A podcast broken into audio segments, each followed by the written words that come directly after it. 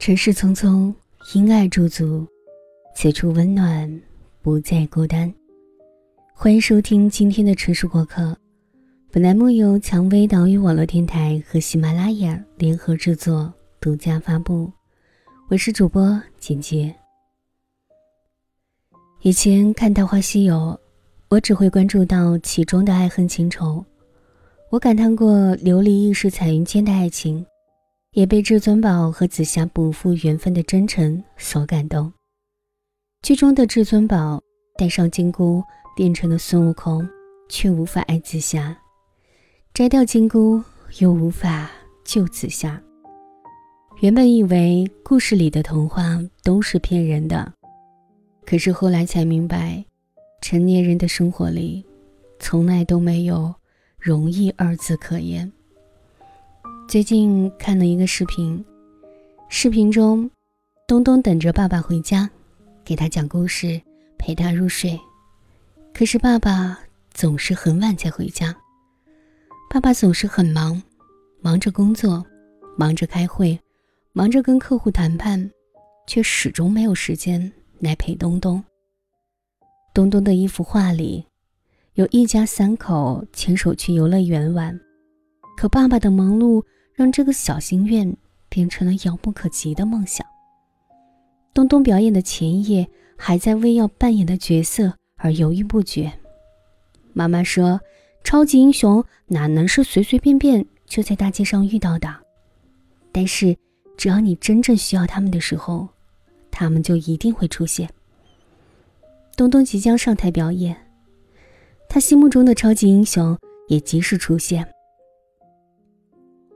我要扮演的超级英雄，每天都要和英雄决斗，要打败很多很多的开会，还要和大坏蛋们谈判，但他总是可以把他们通通搞定。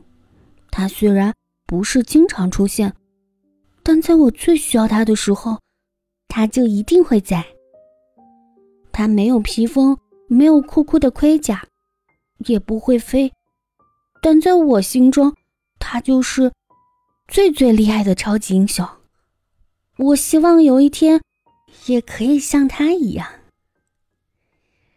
看完视频，催人泪下，引起了一波八零后的共鸣。有网友说，视频里的生活、事业、家庭，都和我们很像，就像自古忠孝不能两全一样，现实和理想确实很纠结。我们只能尽量平衡两者。我们都想拼的少一点，过得舒服一点，可肩上扛起了责任，身后是一群人期盼的眼神，我们又怎么敢退步？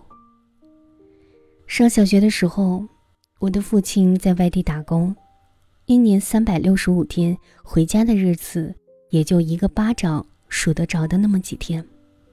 那个时候。母亲既当妈又当爸，把我和弟弟管得特别严。在我的记忆里，打我骂我的永远是我的妈妈，而一向温柔体贴的却是我的爸爸。我还记得，我跟弟弟每到周末都会趴到窗台向外张望，也由此练就了敏锐的听力，经常竖起耳朵听那个熟悉的摩托声。如果某天很走运的等到爸爸回家，我和弟弟真的就像离了箭的弦，一眨眼功夫就射到了父亲面前。而一年的日日夜夜，聚少离多，多半等来的是我跟弟弟的期盼和失望。多年后，父亲工作的那家工厂倒闭了，我们一家四口本该其乐融融，可我跟弟弟为了求学。又不得不离开家。有时候想想，生活怎么会这么多的心酸？可是我把故事回头望去，所有的故事都有它本身存在的意义。如果父亲不扛起整个家庭的重担，一家人难不成要去喝西北风？如果母亲不理解父亲的苦衷，这个家……是否会支离破碎？如果我天天黏在爸妈身边，那一辈子过得也真够没意思。所以人呐，无论处在哪个阶段，都得硬着头皮往前走。生活并不是菜市场，不是什么都能够由着你。